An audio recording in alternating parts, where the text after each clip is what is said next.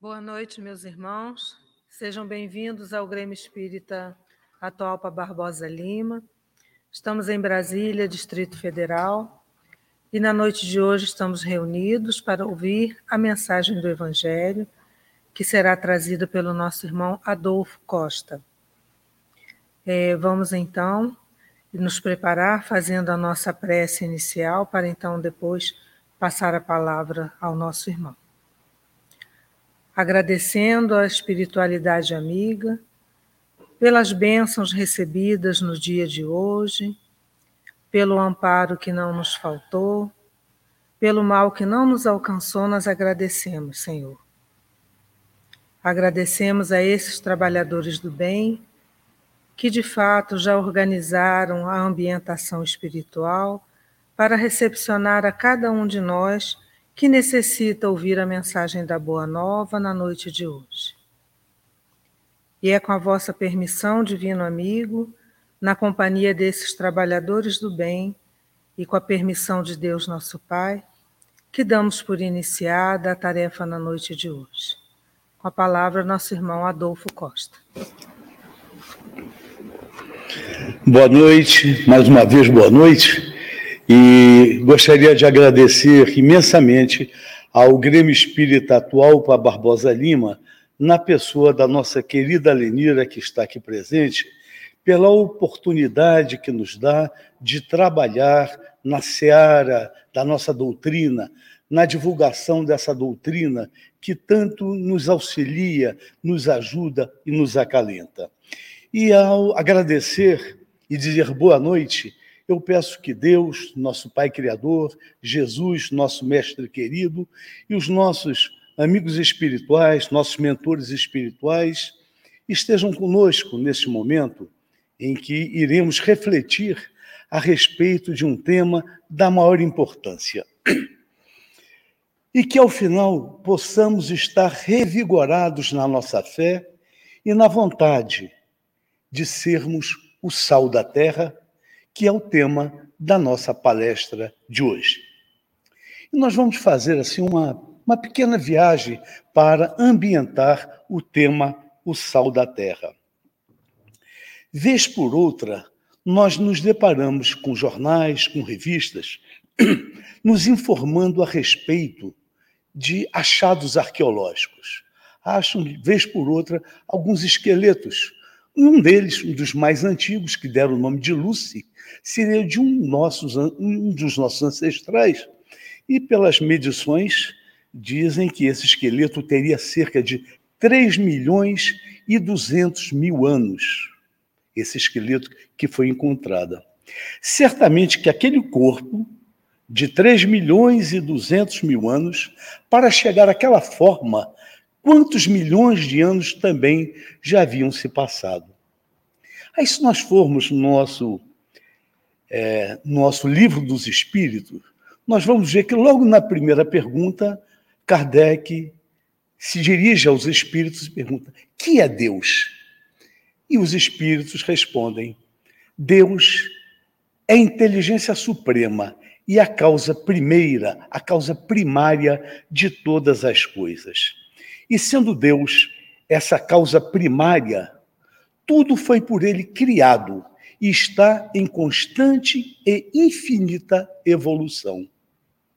Hoje, nós aqui presentes e os senhores e senhoras que nos assistem aí pelas redes sociais, é, é, estamos em uma situação evolutiva muito mais adiantada do que aquela que vivemos no passado. Quem sabe algum de nós né, esteve ali junto com, com a Lucy há 3 milhões e 200 anos atrás, naquelas florestas, naquelas savanas. Hoje estamos aqui assistindo a uma palestra.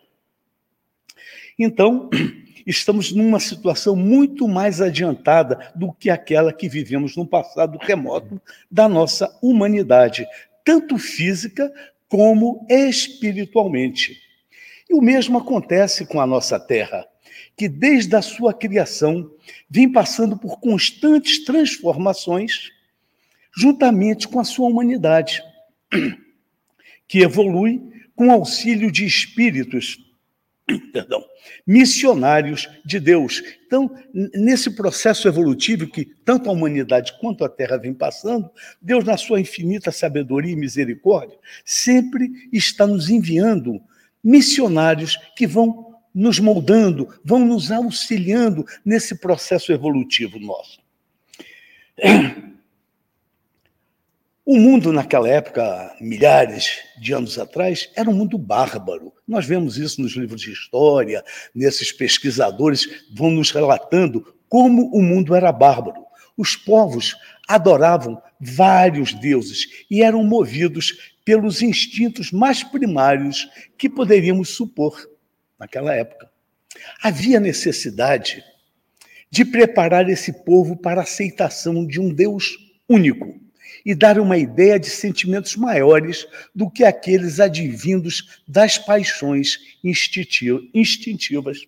Então, foi passando o tempo, foram passando os séculos, sempre com missionários vindo nos preparar. Né? E naquela época, assim como hoje em dia, nós ainda não entendíamos o, o, o que estava acontecendo, porque a nossa visão ela é muito setorizada. Mas esses missionários vinham, até que Deus nos enviou Moisés trazendo o germe da moral cristã e a ideia do Deus único. E passaram-se alguns séculos. O mundo estava preparado para receber a segunda revelação que nos veio personificada por Jesus. Ele aqui, quando chegou, recebeu o nome de Jesus, que deu início à mais pura moral, a moral evangélico-cristã, que haverá de transformar, de renovar o mundo e unificar a humanidade, transformando a terra e dela fazendo a morada dos espíritos superiores. E hoje estamos atravessando esse período realmente de transformação, muitas vezes sem entender o que acontece, mas estamos vivendo esse momento de transformação na terra. Assim, em sua infinita bondade, Deus ofereceu à humanidade um espírito da mais alta hierarquia, construtor de mundos, para ajudá-la na sua evolução. Aquele que os espíritos superiores denominam, denominam de guia e modelo para a humanidade está é, na, no nosso livro dos Espíritos, na pergunta 625, que é o tipo mais perfeito que Deus deu à humanidade para servir de guia e de modelo. Então, Deus, nessa, nesse processo criador de, e de evolução, ele nos manda Jesus. E nasce Jesus, judeu, filho de um carpinteiro e de uma mulher muito humilde. Em sua vinda para a terra, Jesus trouxe para esse trabalho monumental que ele fez outros espíritos de uma hierarquia é, muito superior, que veio como seu pai, sua mãe, seus apóstolos, seus discípulos. Então, houve toda uma preparação para essa vinda de Jesus. E a sua pregação teve início quando ele tinha aproximadamente 30 anos de idade.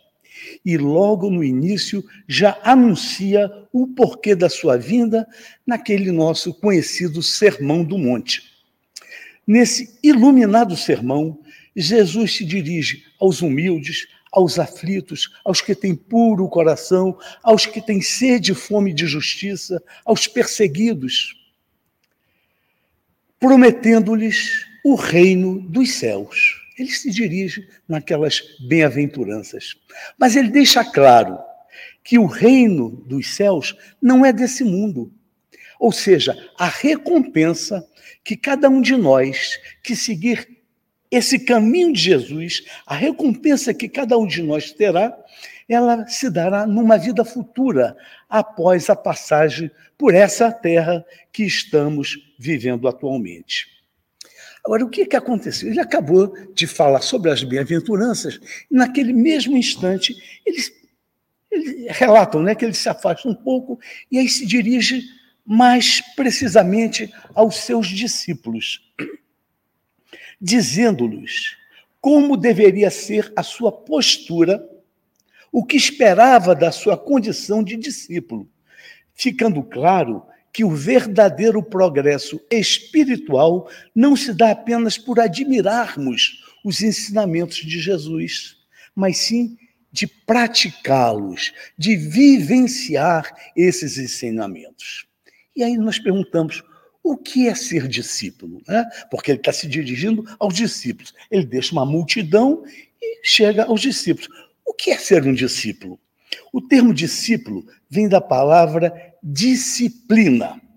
Portanto, ser discípulo do Cristo é abraçar a sua doutrina, os seus ensinamentos e buscar vivenciá-los no dia a dia. Quer dizer, Jesus nos trouxe uma doutrina, nos, nos trouxe uma maneira de viver.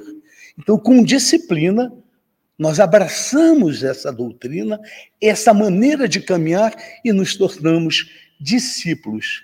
E aqui Jesus começa uma nova fase do seu discurso, a fase do progresso educativo que nos convida ao aprendizado do ser.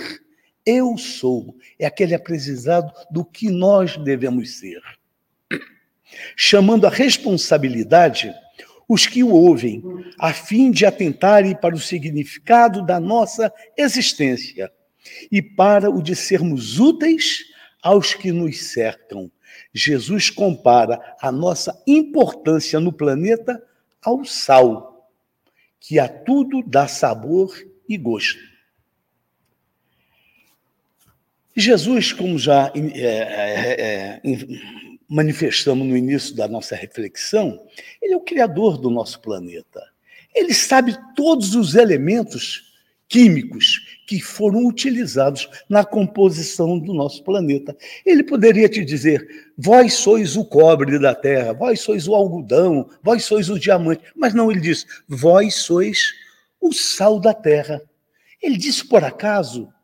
Certamente que não. Ele conhecia todos os elementos que compuseram a criação do planeta e o organismo de todos os seres vivos. Então não foi à toa que ele falou isso. E exatamente o tema da nossa reflexão está em Mateus, capítulo 5, versículos 13 a 16, onde Jesus, nesse momento do Sermão do Monte, logo após, ele se dirige aos discípulos e diz: Vós sois o sal da terra. Se o sal se tiver tornado insípido, como se poderá restaurar-lhe o sabor? Para nada mais presta, senão para ser jogado fora e pisado pelos, pelos homens. E aí, o que Jesus quis nos dizer com isso? O que significa ser o sal da terra? A quem ele se dirige? Só foram aqueles discípulos que estavam ali sentando, sentados ouvindo a ele? Certamente que não. Se nós pegarmos o nosso Evangelho segundo o Espiritismo, no capítulo 15, na parte final, Paulo, depois de dar a sua mensagem, ele diz o seguinte: Todos aqueles que praticam a caridade são os discípulos de Jesus. E diz o seguinte: qualquer seja o culto a que pertençam. Então, o discípulo do Cristo não é apenas o espírita, o católico, o evangélico, é todo aquele que pratica a caridade, é todo aquele que se torna um homem de bem. O lema do Espiritismo, inclusive, é esse: fora da caridade não há salvação. Então, o convite para sermos o sal da terra não é dirigido tão somente aos cristãos mas a todos os seres humanos que se dispõem a se desenvolver no bem, a trilhar um caminho espiritual e que buscam ampliar a sua capacidade de praticar a caridade. Então, vós sois o sal da terra. É esse que pratica a caridade. Jesus se dirige assim a todos que já despertaram para o caminho do bem. Todos são o sal da terra, o que dá um caráter universalista à mensagem de Jesus. Porque ela não é dirigida apenas aos cristãos, é dirigida a todos que se dispõem a praticar o bem. Todos nós que já lemos os evangelhos, as diversas passagens de Jesus, observamos que ele buscava na natureza, na cultura do povo, na vida cotidiana, os símbolos que emolduravam seus ensinamentos. Por isso, Jesus nos fala de figueiras, nos fala de, de sal, nos fala é, de ovelhas, e de tantos outros símbolos que vêm emoldurar um ensinamento que ele de, quis deixar para a posteridade. E hoje, o papel da doutrina espírita, como terceira revelação, nós falamos da primeira Moisés, Jesus, então, um dos papéis da doutrina espírita como terceira revelação é retirar esses símbolos, esse véu, para termos maior acesso ao ensino do Mestre, e buscarmos a sua essência. Então, a doutrina vem através da, da, da sua literatura, ela vem mostrar o que cada símbolo desse teria um significado para cada um de nós hoje. Portanto, Jesus nos compara ao sal quis nos dizer que seus discípulos deveriam possuir características espirituais semelhantes às propriedades do sal, às propriedades físicas do sal. E o nosso exercício de hoje, todos nós vamos fazer aqui hoje, aqui no, no nosso auditório, e vocês que estão aí nos assistindo, é exatamente transportar essas propriedades do sal para o nosso mundo espiritual, para a nossa vida do cotidiano, para a nossa evolução moral. E o que significa esse símbolo sal na prática? Como eu posso ser o sal da terra na minha vida e no meu cotidiano? Como cada um de nós pode ser esse sal da terra? Nós precisamos, primeiro, conhecer quais são essas propriedades, quais são essas qualidades que o sal possui. E, logicamente, como nós estamos nos preparando para uma palestra, para uma reflexão, nós vamos pesquisar, nós vamos ver o que os nossos amigos espíritas, evangélicos, católicos, falaram a respeito do assunto. E nós observamos que, no meio espírita, vários pesquisadores se debruçaram em levantar as funções, propriedades e qualidades do sal para melhor dimensionar a palavra de Jesus, porque ele só disse isso: vós sois o sal da terra. Então vamos ver, vamos sentir o que Jesus quis dizer, qual é essa dimensão. E foram identificadas, dentre muitas, seis principais propriedades do sal, que podem ser transportadas para o nosso mundo espiritual. A primeira delas, todos nós, principalmente os homens que hoje em dia vão para a cozinha, sabem que o sal ele possui a qualidade de, como agente catalítico, ativar o gosto dos alimentos, condimentando-os e tornando-os saborosos. Em si mesmo, se você pegar uma colher de sal e colocar na boca, ela é desagradável. Então, por si mesmo, não é aceitável. Mas acrescentado na medida certa, na medida justa, o paladar agradável dos próprios alimentos, ele acontece aquela medida certinha do, do sal. E como é que nós vamos transportar essa qualidade, esse sabor para a nossa vida, já que nós todos estamos no caminho de ser o sal da terra?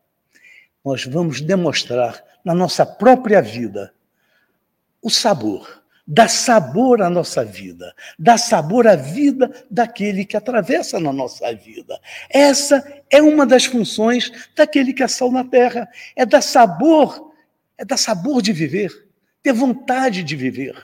O que, o que nos motiva, aí eu pergunto para mim, pergunto para cada um de vocês, o que nos motiva todos os dias a levantar e ir para a luta do nosso dia a dia, enfrentar as dificuldades do dia a dia?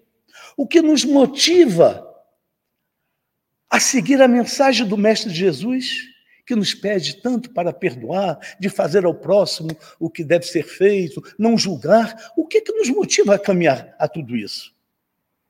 É uma pergunta que a gente deve fazer. É porque nós devemos ter um sentido existencial. Nós devemos buscar um sentido existencial e dar sabor a esse sentido existencial. Porque quando nós perdemos o sabor pela vida, acabamos em depressão. E muitas vezes no suicídio, que hoje em dia é uma das causas principais de, de morte. Quem trabalha em mesa mediúnica, não tem uma vez que não venha um irmão que tirou a sua vida e vem sentindo todos os dissabores daquilo. E o que ele sempre relata, de uma maneira ou outra, é que naquele momento ele perdeu, naquele momento daquele ato que ele praticou contra ele mesmo, ele havia perdido o, sentido existencial. Então, essa é uma das funções daquele que se diz discípulo do Cristo. Aquele que quer dar sabor à vida, não apenas a sua, que é importante, mas o sabor à vida do outro. Não deixar que o outro perca o sentido existencial da sua vida. E são muitos os relatos, as histórias de pessoas que foram sal da terra. A começar pelo próprio Jesus, Madre Teresa, Bezerra de Menezes, que foi médico, político e que tanto sabor levou à vida dos outros não deixaríamos de estar Jesus Gonçalves, atual Barbosa, Chico Xavier e tantos outros.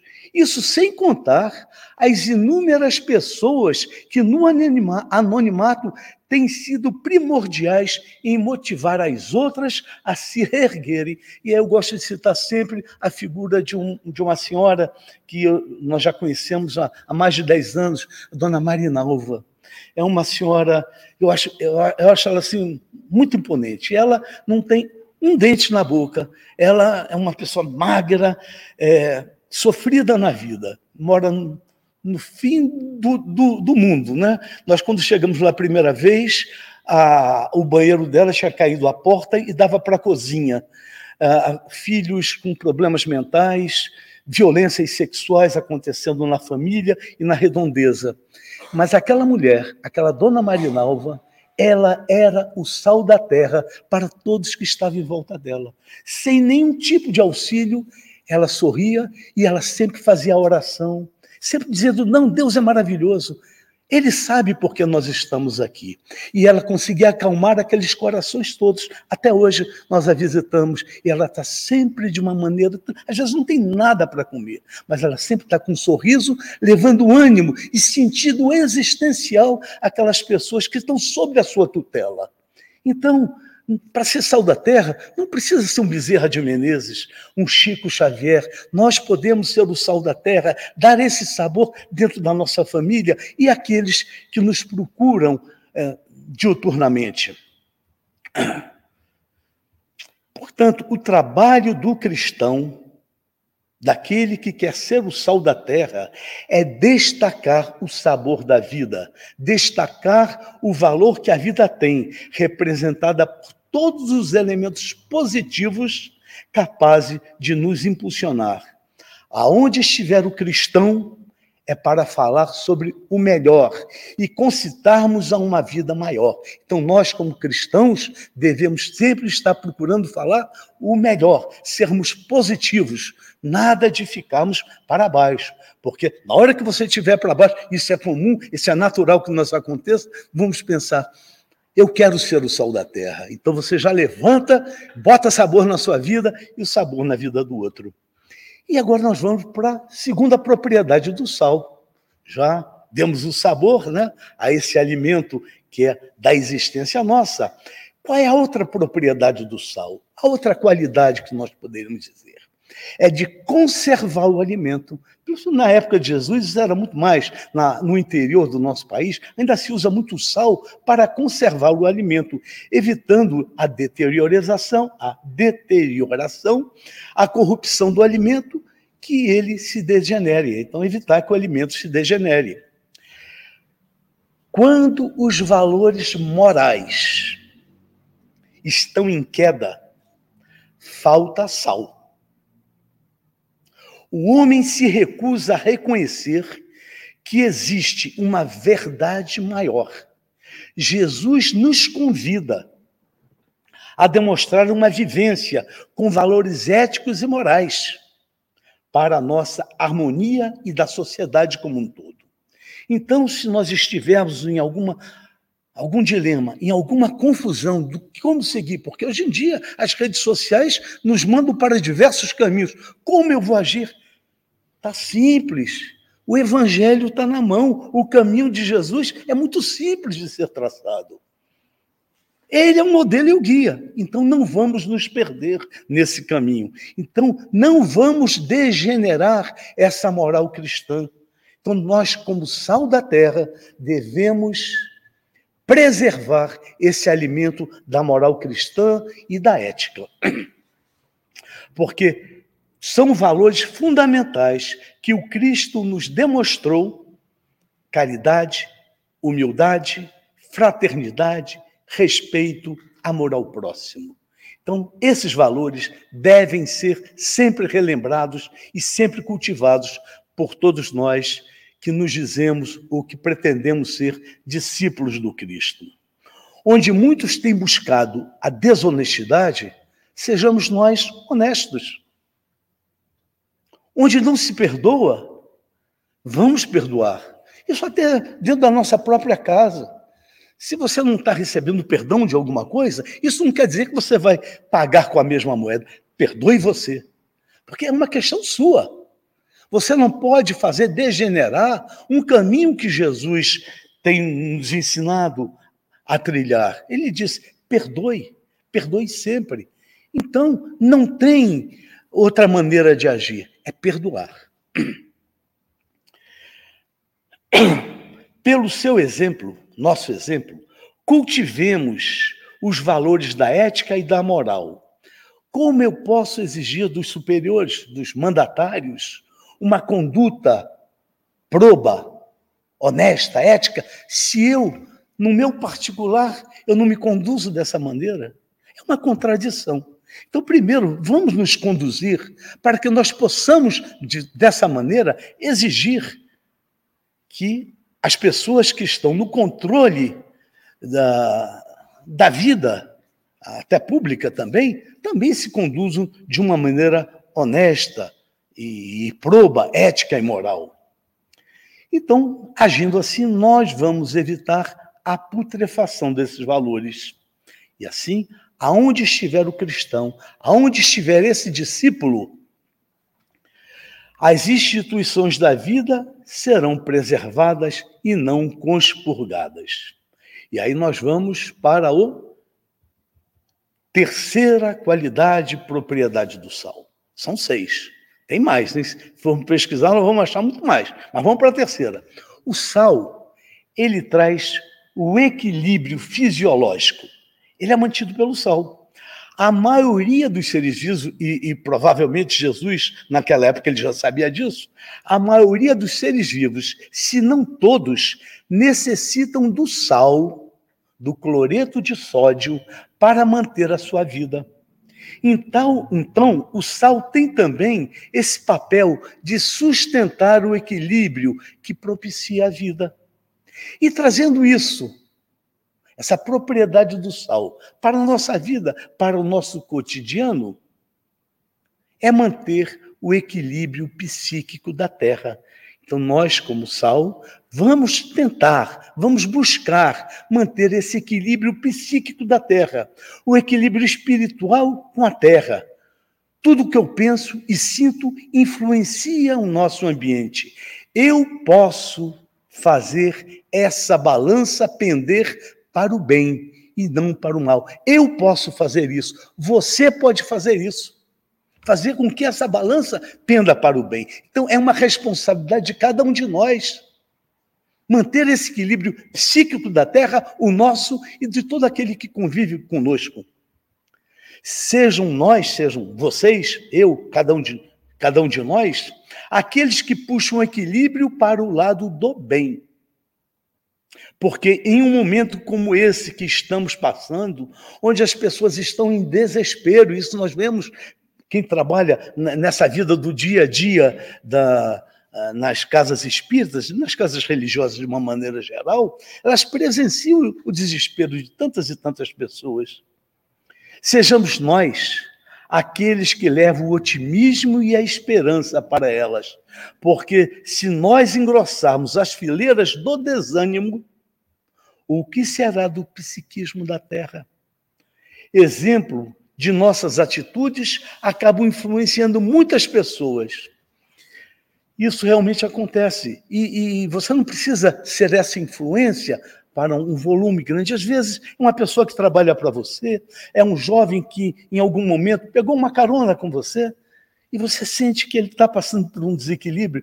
É aquele hora, é aquele momento em que você pode ser o sal da terra para aquele jovem, para aquela pessoa que está passando por esse desequilíbrio. O seu psiquismo está completamente aturdido, atordoado. Então, naquele instante, você faz. Passam-se os anos. Você até já se esqueceu dessa pessoa, mas ele nunca vai se esquecer de você. Às vezes é uma palavra, você dá um rumo certo a uma pessoa. Às vezes não é nem a palavra, é uma ajuda, é um conselho. Você dá um rumo a uma pessoa, ela nunca mais vai se esquecer de você. Cada um de nós certamente conhece um exemplo nesse sentido. E uma quarta propriedade do sal. Vamos para a quarta. O sal está em muitos lugares e não o vemos. Não é verdade? Ele está aqui no meu organismo, no seu, no de você, no organismo dos seres vivos, e nós não o vemos. Pra, trazendo isso para o nosso cotidiano, para a nossa vida, para o nosso dia a dia, significa o quê? Que nós, como cristãos, como discípulos do Cristo, devemos fazer a nossa tarefa sem esperar reconhecimento. Ninguém precisa nos ver, saber que, ah, eu fiz isso, eu fiz aquilo, eu fiz aquilo outro.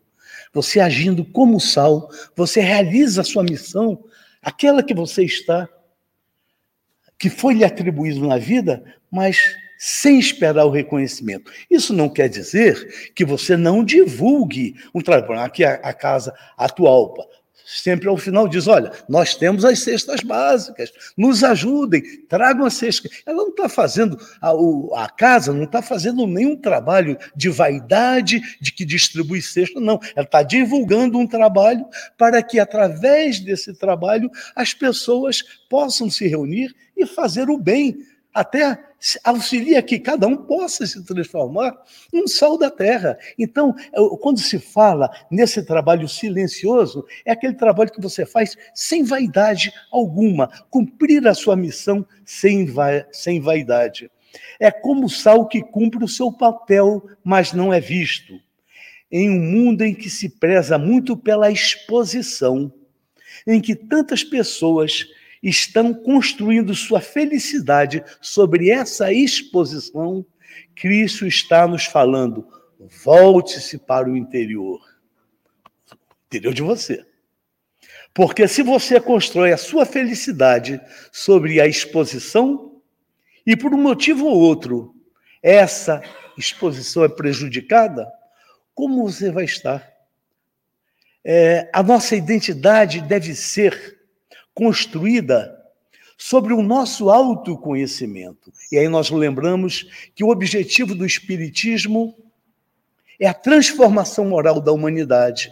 E essa transformação moral passa pela transformação de cada um de nós. Então, isso é um, é um objetivo muito forte da doutrina. Então, essa identidade que nós buscamos, ela é construída sobre o nosso autoconhecimento e não sobre uma exposição ou que esse ou aquela pessoa possam pensar a respeito da minha pessoa. E foi uns dois ou três dias atrás me relataram o fato de uma criança, seus nove ou dez anos, apareceu numa dessas redes social, acho que foi Instagram, alguma coisa assim, e ele chorava e pediu para dar curtida no vídeo dele, porque ele estava sofrendo demais, porque ele fez um vídeo e ninguém deu curtida. Ele tinha 9, 10 anos de idade.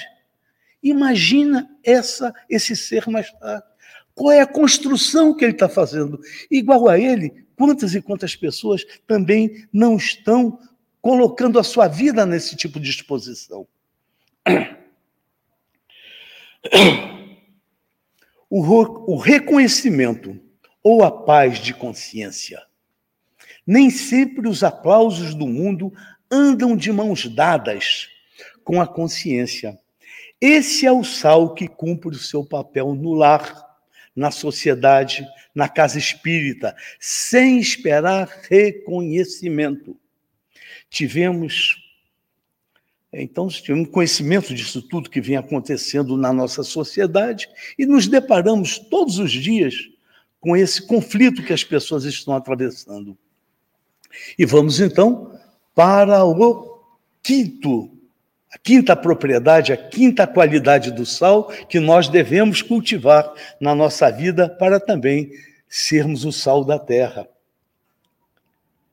Na época de Jesus, o sal ele tinha um valor de moeda, de troca. Daí, inclusive, decorre a palavra salário. O sal era, é, era é, tão difícil, às vezes, de se obter e tão importante naquela época que era uma moeda de troca. O que Jesus quis nos falar nesse sentido, desse valor que o sal tinha? Ele que talvez tenha querido nos dizer assim: quais são os verdadeiros tesouros? Se você é o sal da terra, qual é o verdadeiro tesouro que está em você? Qual é o maior tesouro da terra? Qual é o maior tesouro da terra? O verdadeiro tesouro são os homens de bem. Porque tudo que é matéria está destinado a se destruir. Mas as contribuições desse homem de bem jamais se perderá, porque ficará gravada nos corações, onde você está edificando a sua felicidade. É a pergunta que nós fazemos. Onde é que cada um de nós está edificando a, a sua felicidade? Em que valor? Qual é a moeda que está no seu coração? Não disse Jesus que a boca fala daquilo que o coração está cheio? O que você anda procurando? Não se está fazendo aqui nenhum proselitismo da pobreza, de nós sairmos aqui, entregarmos tudo e não termos conforto em nossa vida. Não é isso. Nós devemos buscar os elementos materiais para nos dar sustentação nesse mundo que também é matéria. Mas o verdadeiro tesouro é aquele do homem de bem. São as qualidades morais e éticas que nós construímos no nosso coração. Esse tesouro ninguém nos tira. Qualquer outro material pode ser levado de cada um de nós. Até o corpo não nos pertence. Quando deixarmos esse planeta, o corpo vai ficar aí. Não, é não, Paulo? Vai ficar aí. Quantas e quantas vezes nós já fomos nos despedir de amigos, olhamos, outro dia estava comigo, já não está mais. Mas o espírito, ele está numa pátria espiritual, mas tudo que é matéria fica. Então, nós devemos construir a nossa felicidade nesses valores, nessa, nesse tesouro que é de nos tornarmos homens de bem. Quando eu digo homens, obviamente, homens, mulheres, crianças, adultos, é o gênero. E o sexto, a sexta e última qualidade do sal. Nós vamos voltar à época de Jesus. Porque o sal daquela época de Jesus, ele tinha um símbolo de fidelidade. Algo que não podia ser corrompido. No Antigo Testamento, em Números, capítulo 18, versículo 19 a 20, diz que o Senhor disse a Arão: Farei uma aliança de sal perpétua para você e para os seus descendentes. Está lá em Números. Essa aliança significa uma aliança imperecível. Para o judeu, sal tem essa qualidade da fidelidade. Então, é uma aliança de sal, uma aliança imperecível, que não pode ser destruída, incorruptível. Por esse motivo, o sal também era entendido como símbolo de lealdade, e transportando isso para a nossa vida, para o nosso cotidiano. O que, que o Cristo está esperando de cada um de nós como sal da terra? Que sejamos fiéis à sua mensagem, que sejamos fiéis ao caminho que ele nos mostrou, que nos trouxe. Essa é uma outra qualidade do sal da terra. Então, quando ele diz, vós sois o sal da terra, você como discípulo, que ele falou para o discípulo, é aquele que pratica a caridade, é ser fiel ao Cristo. Ele precisa Isso aí é uma, uma maneira de falar. Ele precisa confiar em nós. Logicamente que ele confia, ele conhece cada um de nós e sabe que menos dias, mais dias, nós estaremos lá. Então ele confia, mas nós precisamos confiar em nós, confiar na mensagem do Cristo nessa caminhada.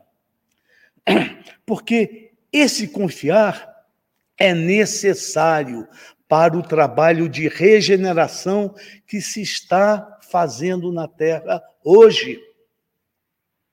Essa luta entre o bem e o mal não é parelha. O bem é infinitamente mais forte, porque não precisa de armas, mas de pessoas que influenciam no bem. Quando nos tornarmos o evangelho em ação, influenciando as pessoas e direcionando-as ao bem, quando você está sentindo bem, você estará impelindo pessoas também ao bem. Sermos fiéis e equilibrados no nosso pensar, no nosso sentir e no nosso agir. O programa de vivência espiritual, assim, do, de Jesus, se resumiu na palavra sal, na propriedade do sal. Aqueles que deveriam salgar estão insípidos. Quantas e quantas pessoas, quantos e quantos líderes deveriam estar salgando a vida, trazendo sabor à vida de cada um de nós. Mas eles se perderam, estão insípidos. Então o sal só é sal quando ele tem as propriedades. Quando ele perde a propriedade, você vai pegar no sal, naquela, naquela farinha branca, mas ele não é mais sal, porque para ser sal ele tem que ter propriedade. Então, se você não está dando sabor à vida de alguém, não está sendo fiel à palavra do Cristo, você está perdendo a propriedade do cristão, daquele que pratica caridade. Qual seria a situação do mundo se todo aquele que tivesse a função de sal realmente salgasse? E aí tem a questão 932 do Livro dos Espíritos, que hoje nós devemos ler e reler. Kardec perguntou: por que no mundo tão a miúde a influência dos maus sobrepuja dos bons? E os nossos amados mensageiros espirituais respondem: por fraqueza destes. Os maus são intrigantes, e audaciosos. Os bons são tímidos. Quando estes o quiserem, preponderarão. Então, você ser espírita, cristão, católico, evangélico, mas você ser cristão, você ser um homem de bem, não quer dizer que você vai se intocar. Ao contrário.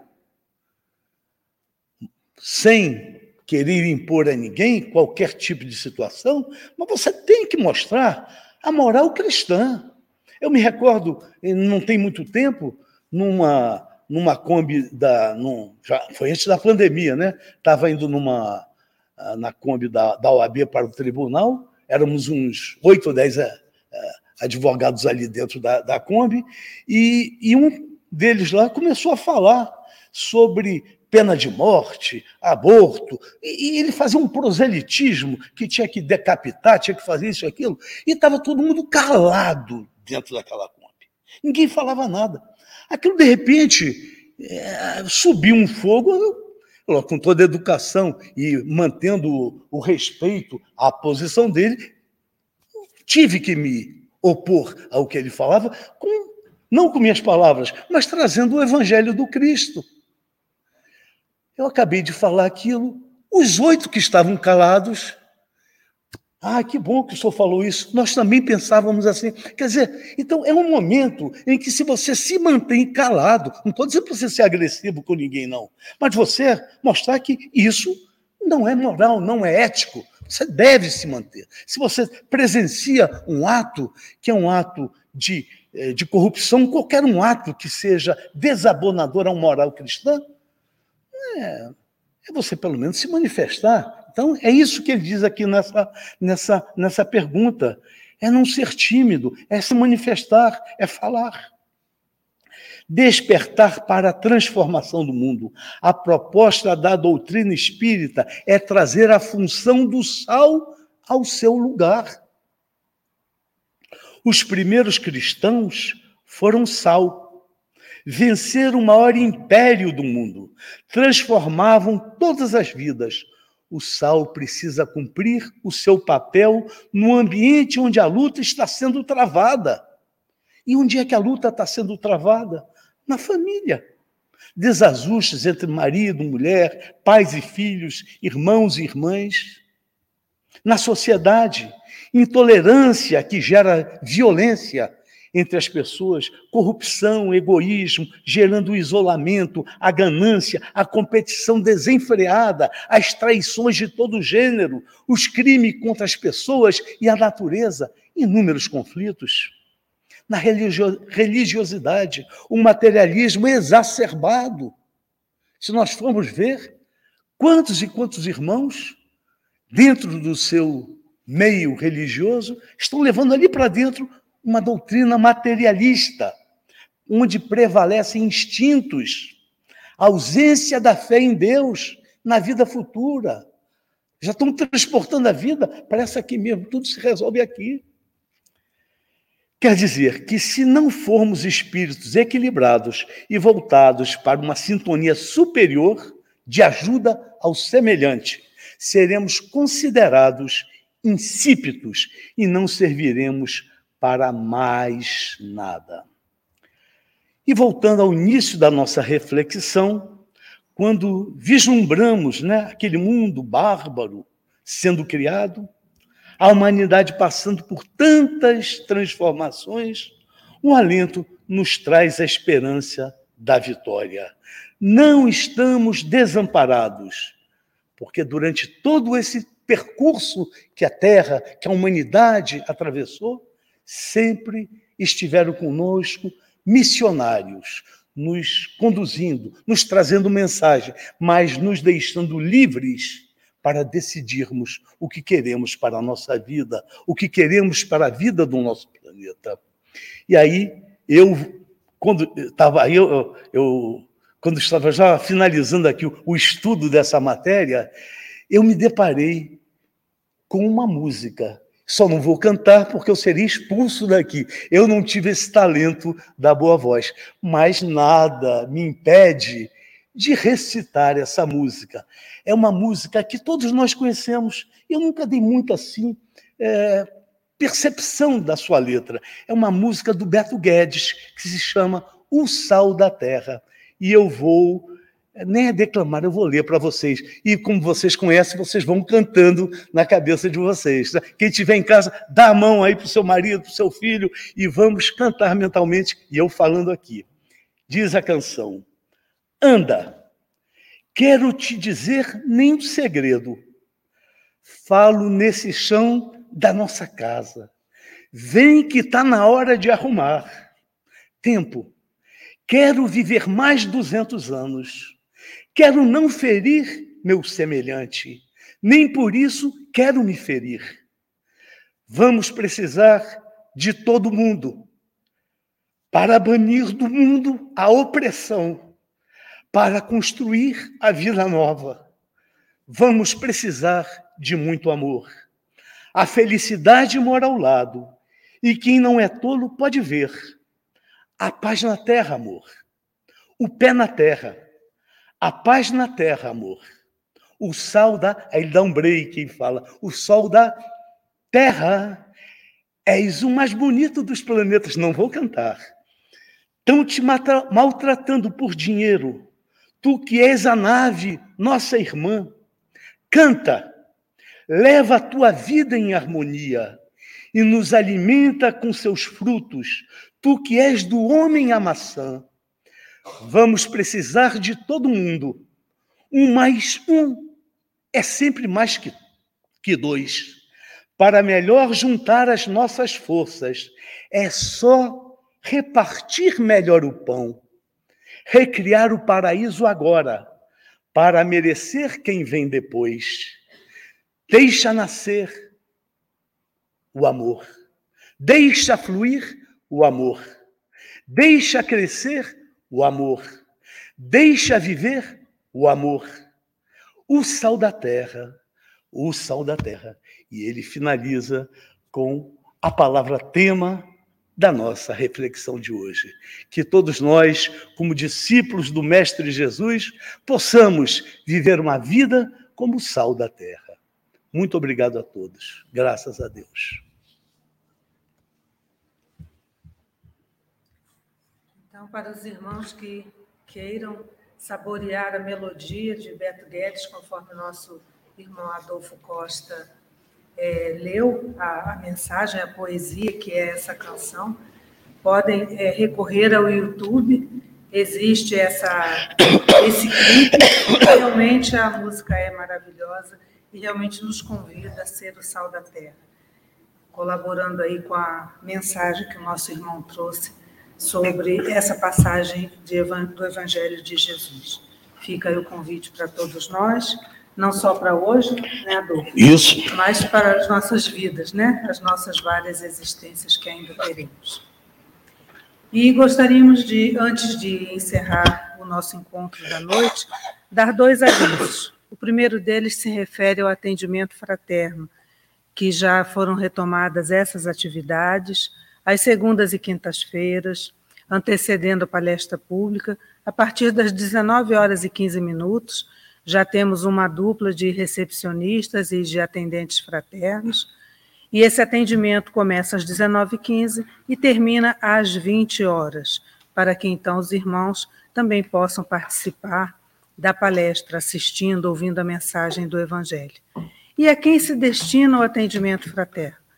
A todos nós que necessitamos de uma conversa amiga, de um atendimento realmente fraterno, como diz o nome, onde, sendo tratada a mensagem do Evangelho, possa nos ajudar a resolver, a dirimir os nossos conflitos íntimos, a, a busca de respostas para a nossa vida.